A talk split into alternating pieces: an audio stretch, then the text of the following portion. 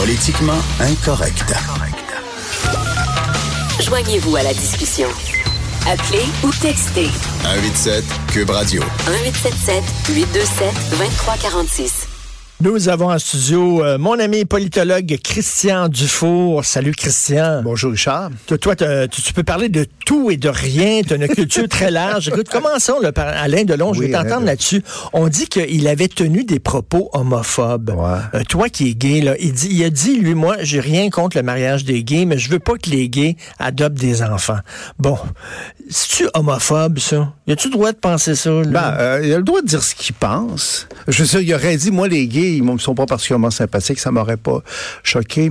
Euh, mais c'est important, ce, ce- cet incident-là sur Alain Delon, parce que rappelons que le Festival de Cannes veut l'honorer, parce que c'est un euh, comédien immense, hein, pour quiconque connaît le cinéma. Puis là, Oui, parce quand même- qu'il faut le dire, c'est pas rien qu'une belle gueule, c'est un sacré comédien. Ouais, c'est ça. Dans Bon, les films de. Visconti, là, il était incroyable. C'est un monument du cinéma français. Euh, et puis et là maintenant, il y a un mouvement pour empêcher qu'on l'honore euh, à la suite de ses déclarations et de ses comportements. Et, je pensais beaucoup à ça ce matin. Et, et moi, ce que je vois, je sais que le terme est fort, mais j'ai pensé comme il faut. De plus en plus clairement, il y a la montée d'un nouveau fascisme, en fait, dans les sociétés occidentales. Euh, tout se met en place. Puis je fais un lien avec la Chine aussi. Euh, C'est-à-dire que, d'abord, on veut limiter la liberté d'expression. C'est clair. Là. Faut que tu dises des choses gentilles. Hein, des choses euh, consensuelles. Euh, deuxièmement, euh, on veut juger les gens. Hein, il y a comme un tribunal en dehors de l'état de droit. On juge les gens, Alain Delon, il a dit telle chose, il y a eu tel comportement, on, on le juge et on veut réglementer les comportements aussi. Hein, euh, il y a des nouvelles normes. Oui. Euh, et, et pourquoi je fais? Donc ces trois éléments-là ensemble, ça commence à être très inquiétant là. Puis Alain Delon, c'est un bon exemple. Là, on voudrait ne pas l'honorer parce qu'il a dit des choses qui étaient pas euh, correctes, qu'il y aurait eu des comportements pas prouvés, euh, euh, qui euh, font pas l'affaire des gens. Et je fais le lien avec la Chine parce que tu sais qu'en Chine, qui est la nouvelle puissance qui monte, c'est la nouvelle culture qui monte, elle va nous influencer, elle commence déjà à nous influencer. Il y a tout un système à partir de la révolution numérique pour noter les gens pour noter les comportements des gens. Chaque citoyen chinois, euh, si mettons il, il traverse la rue euh, euh, puis respecte pas les feux rouges, il va avoir une mauvaise note. Si jamais il y a des com- il y a des commentaires qui sont désobligés, il va avoir une mauvaise note. Et en partir de ces notes-là, ça va lui donner le droit de prendre l'avion ou pas, de prendre le train ou pas. C'est drôle parce qu'il y a un épisode de Black Mirror, là, une série qu'on trouve sur Netflix, qui est une série de science-fiction qui, qui, qui raconte ce genre d'affaires-là, mais là, ça existe. Oui, c'est possible. C'est surtout que c'est possible possible de le faire. C'est possible, en fait, de noter les gens, euh, de les juger, de les sanctionner. Donc, c'est ça que je fais le lien avec Alain Delon, parce qu'Alain Delon, bon, c'est un événement, en fait, qui normalement devrait pas être euh, controversé, parce que euh, on fait pas de morale, là. Je veux dire, on juge pas, on dit pas que c'est un type merveilleux dans sa vie privée, dans ses déclarations, puis il a dit des conneries, puis il a fait des conneries, euh, comme beaucoup de monde. Mais là, on veut quand même euh, le sanctionner. On veut pas qu'il soit reconnu pour ce qu'il est, un monument du cinéma français. Donc, on le juge en dehors de l'état de droit. On veut réglementer les comportements, puis on veut, en fait, limiter la liberté d'expression. Tout, tout ça ensemble, moi, je trouve que c'est un début de Écoute, fascisme. écoute, C'est un ça, début de ben, fascisme. Tout à fait. Et là, bon, on pourra pas donner de prix, mettons, à Gérard Depardieu, parce que, bon, on sait que c'est un... Je l'aime beaucoup, moi. Ben oui, mais moi, je l'aime beaucoup comme comédien, énormément. J'ai lu ses Mm. livres, d'ailleurs, qui sont très bons, les livres de Depardieu. Mais tu sais, il y a certaines personnes qui vont dire, il est près de Poutine. Quand il était jeune, c'était un bum, c'était un voyou. Mais on a-tu le droit d'être libre? Est-ce que la liberté, c'est une valeur suprême dans nos sociétés? Gérard Depardieu, c'est un géant. Je regrette que la France semble de moins en moins capable de produire des, des géants comme ça. C'est comme Brigitte Bardot, en fait. Brigitte Bardot, c'est une folle finie quelque part, Brigitte Bardot, mais en même temps, ça a été une- un sexe symbole international qui a changé la culture mondiale. Qui avait dit, elle a plus eu d'importance pour euh, le féminisme que Simone de Beauvoir? Ah oui, ben, ben puis Bardot, elle a changé la façon dont on jouait. Tu sais, elle est arrivée avec sa gouaisse, son côté populaire, son côté sexy, tout ça. Avant, c'était des Daniel Darieux de ce monde qui étaient très froides et qui parlaient très bien. Elle est arrivée, c'est la fille du peuple, la fille en chair et tout ça. Elle a changé le cinéma. Exactement. Et c'était la femme libre. Et aussi, quelque chose pour lequel j'ai beaucoup de respect dans la, la vie de Brigitte Bardot, surtout qu'au départ, moi, je n'étais pas tellement sympathique à ça, son combat pour les animaux. Au début, je- Mais elle est sincère. non, non seulement elle est sincère, mais elle a réussi quelque part. C'est une cause. Évidemment, elle va faire un tas de déclarations. Elle est toujours devant les tribunaux en France parce qu'on dit xénophobe et raciste et tout ce que tu veux. Mais, mais c'est rendu que les êtres humains, je dirais, plus grands que nature, euh, comme Gérard Depardieu, comme Brigitte Bardot, comme Alain Delon, qui sont pas conformes, on les sanctionne. On veut juste avoir des petits robots qui rentrent dans leur case à la chinoise, à la chinoise, avec des comportements normés. etc. Moi, ça me fait peur, moi, cet élément. Gérard Depardieu, c'est un immense comédien, mais, mais il est...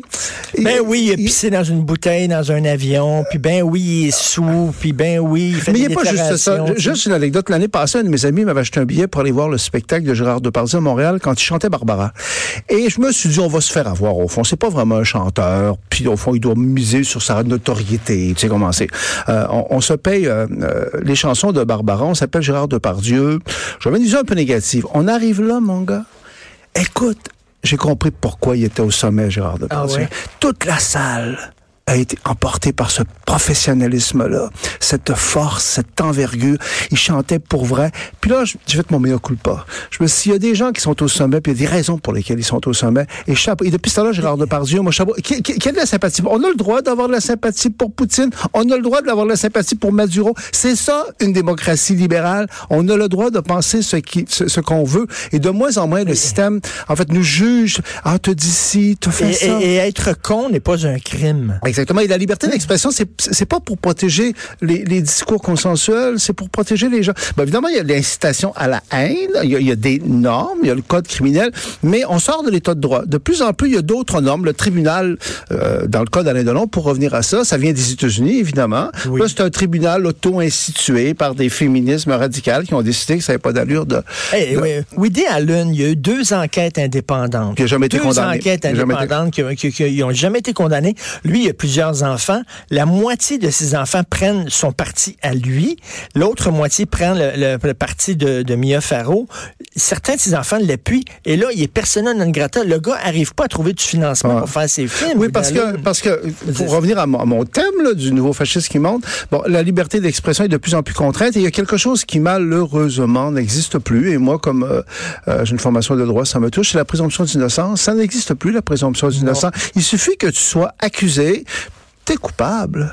Et tu sais, des gens là, plus grands que nature. Là, il y a Jean-Pierre Mariel qui vient de mourir. vient de mourir, ouais. Moi, Jean-Pierre Mariel, Jean Rochefort, Philippe Noiret, Ben ouais. Michel, tu sais- les gens là, qui avaient, là, qui étaient... Qui, étaient- ce qu'on aimait dans la France, en fait. Puis tu sais, ils étaient des, c'était des voyous, puis c'était des grandes gueules, puis c'était des gens qui étaient anti-politically correct, mais on les aimait comme ça. Ils étaient drôles, ils étaient... Puis oui, des fois, ils faisaient des blagues sexistes, puis oui, parfois, mais tu sais, Qui déconnait, riait, en fait. c'était des gros déconneurs, là. On a-tu le droit de déconner aujourd'hui? Ouais, mais il faut pas faire ça publiquement et euh, bon. En tout cas, c'est, c'est, c'est, je suis content qu'on en parle parce que euh, c'est quelque chose qui m'inquiète de plus en plus et c'est comme je voulais même peut-être écrire là-dessus euh, parce que ça, ça ressemble au fascisme. J'insiste là-dessus. C'est, c'est, c'est ça le fascisme. Tu veux, tu veux, tu veux réglementer la vie des gens. Tu veux les empêcher de dire ce, ce qu'ils pensent vraiment. Tu veux les juger. Tu veux. Là, Facebook le veut partir en guerre contre les messages haineux.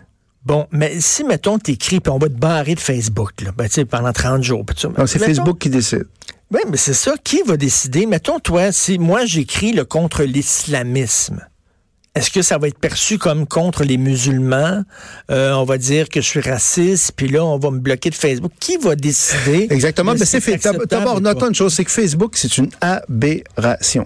Euh, ces géants-là internationaux, là, c'est clair qu'il faudrait les démanteler parce que moi, je suis euh, un défenseur souvent du capitalisme. La force du capitalisme, c'est la compétition. C'est la concurrence. Ce qui fait là, que le capitalisme, c'est fort, c'est que la compétition. Et là, on est en face de- de- d'énormes monopoles qui ont tuer toute compétition dont le pouvoir est complètement exorbitant. Et il faudrait faire comme on avait fait aux États-Unis dans les années 1800, lorsque le capitalisme prenait vraiment son envol, où s'était constitué d'énormes monopoles. Il y avait Standard Oil, entre autres, qui était contrôlé par les Rockefeller, qui contrôlait tout le système. Et là, le gouvernement américain, puis pourtant, il était très pour le cassé, avec cassé. avait cassé tout ça, il avait démantelé toutes ces compagnies-là.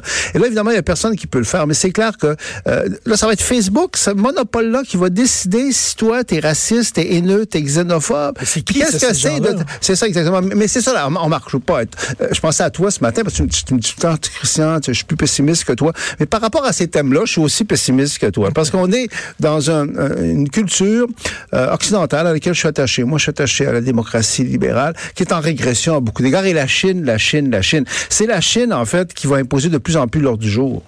Écoute, euh, je veux t'entendre sur Luc Ferrandez, là, qui a quitté la vie politique. Lorsqu'il était politicien, il était très critiqué.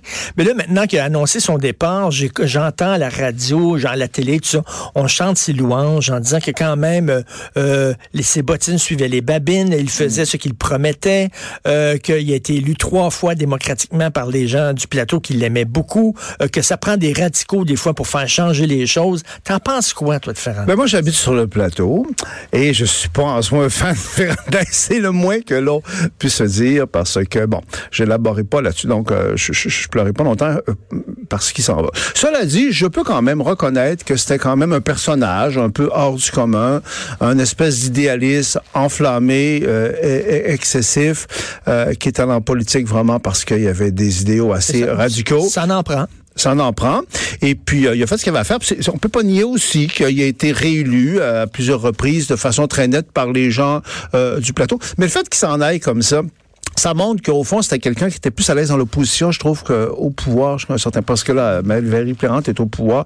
Je pense que les contraintes du Parce que, pouvoir... parce que le euh, pouvoir, c'est il faut que tu mettes de l'eau dans ton vin. Faut que Ouais, c'est l'art du compromis. possible. Faut que tu fasses des compromis. Donc, je dirais que, euh, euh, après ça, qui est parti surtout, je n'ai pas tendance à être dur avec lui.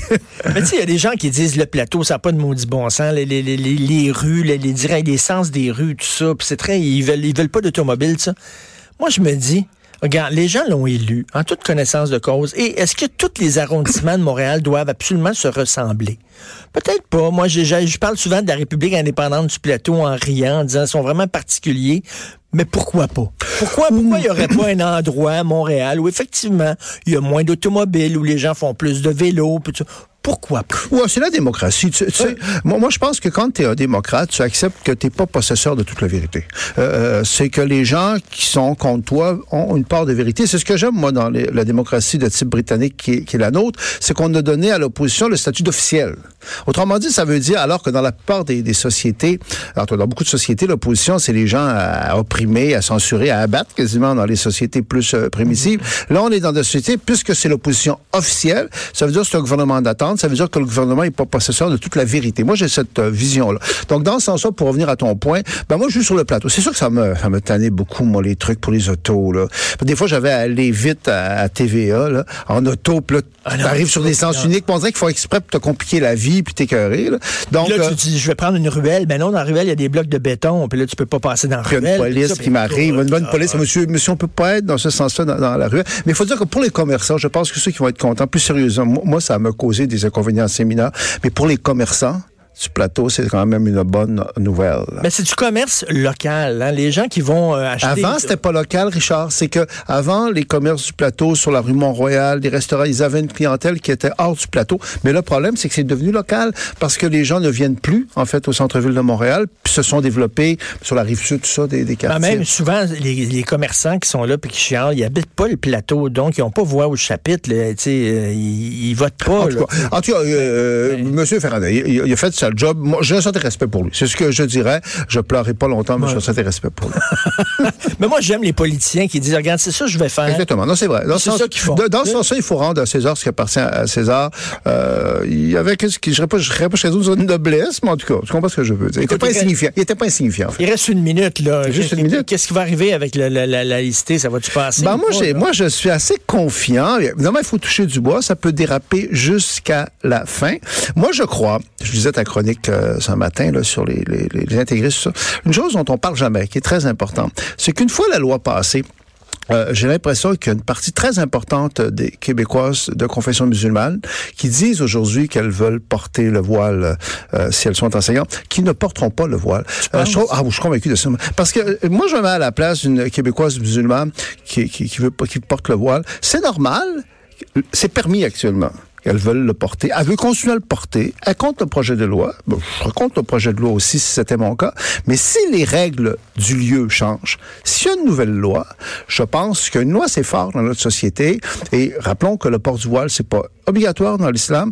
Moi, je pense qu'il y a un tas de Québécoises qui portent le voile, qui veulent enseigner, qui vont décider de dire, bon, ben alors, la règle a changé. Avant, nous le permettait, on le permet, on va être réaliste, on le portera pas. Ça parle, personne ne parle de ça. Ce sont pas toutes des intégristes. C'est ça. J'ai ton article de ce, de ce, matin sur le thème de l'intégrisme. Non, mais je dis, c'est celles qui refusent de l'enlever. Oui, mais qui disent, il y a une grosse différence, Richard, on l'oublie complètement, ça, entre dire une chose et faire hmm. une chose. Je peux dire, je vais te tuer, Richard. Je, m'énerve tellement. Ça veut pas dire que, je vais euh, te tuer. C'est une chose de dire, ben moi, écoutez, le voile, c'est important, et puis je veux être capable d'être enseignante et de le porter. Ça, tu le dis, OK?